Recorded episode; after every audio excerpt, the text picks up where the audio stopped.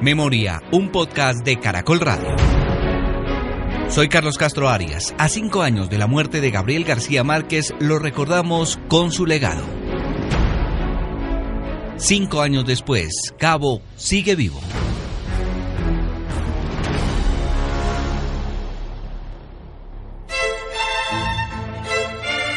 Jueves Santo 2014, mientras los feligreses católicos de Colombia y México se preparan para la ceremonia del lavatorio de pies, el mundo de la cultura tenía un ojo puesto en la casa de Gabriel García Márquez en Ciudad de México.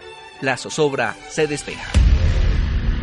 3 de la tarde, 5 minutos. Atención Colombia, falleció el Nobel de Literatura Gabriel García Márquez. Caracol Radio estaba allí, frente a la casa del Gabo, con César Moreno. En este momento sigue llegando personas allegadas al círculo familiar de Gabriel García Márquez. Las reacciones se conocieron de inmediato. Recuerdo la dimensión de su propia existencia para intervenir en todos aquellos quehaceres que tenían que ver con la búsqueda de la libertad y de la democracia. Realmente a mí no me parece que la pérdida haya sido ahora, sino que fue hace cuatro o cinco años cuando él perdió la memoria. Sus columnas eran perfectas, tocaban temas que podían eh, interesar en Barranquilla o en Moscú. La disciplina en el trabajo. Ustedes no se imaginan las penurias que aguantó para no dejar de escribir. Yo creo que los colombianos creímos que Gabo nunca iba a pasar, porque además Gabo siempre será una parte esencial del alma colombiana. De ese Gabo pues queda el amigo. La celebridad puede que lo haya cambiado hacia los otros, yo creo que para nosotros mismos de siempre. Gabo te mandó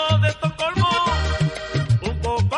la vida del Gabo en las letras pasó por momentos de necesidad. ¿Cómo sobrevivimos Mercedes y yo con nuestros dos hijos durante ese tiempo en que no gané ningún centavo por ninguna parte? Ni siquiera sé cómo hizo Mercedes durante esos meses para que no faltara ni un día la comida en la casa. Ese mismo Gabo que desafió a los escritores. El desafío es para todos los escritores, todos los poetas, narradores y educadores de nuestra lengua para alimentar esa sed y multiplicar esta muchedumbre, verdadera razón de ser de nuestro oficio y, por supuesto, de nosotros mismos. Y los escritores aceptaron el reto. Juan Gabriel Vázquez. Hay libros de los cinco continentes cuyos autores han dicho varias veces que García Márquez les facilitó la vida, les uh, descubrió un, un, método. Jorge Franco. Tomar la escritura como una vocación, ¿no es cierto? Que casi que no hubiera nada por encima del hábito de escribir.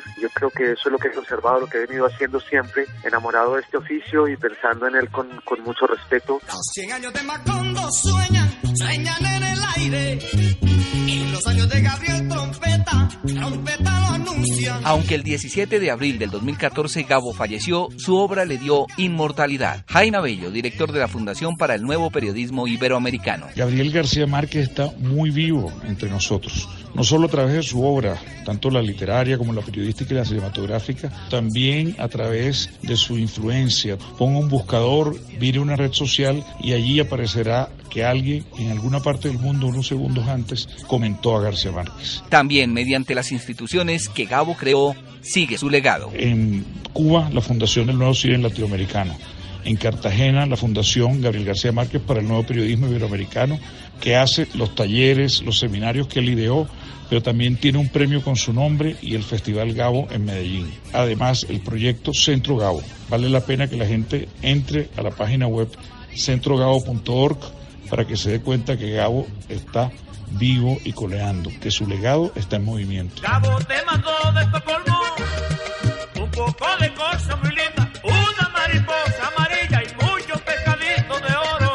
En la Biblioteca Nacional de Colombia también hay legado de Gabriel García Márquez, la Gaboteca, su primera máquina de escribir eléctrica, la medalla y diploma del Nobel de Literatura, además cerca de 1.600 libros y archivos audiovisuales referidos al Gabo. Sus archivos personales fueron entregados por su familia al Centro Harry Remsen de la Universidad de Texas, en cuyo sitio de internet su director Stephen Innis agradece.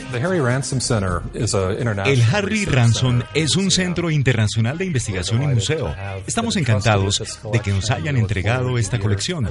Deseamos servir a la comunidad de investigación que atraerá en los próximos años. Así, muchos otros recuerdos y el nombre de Gabriel García Márquez se instalan en placas, calles, instituciones y menciones de honor alrededor del mundo.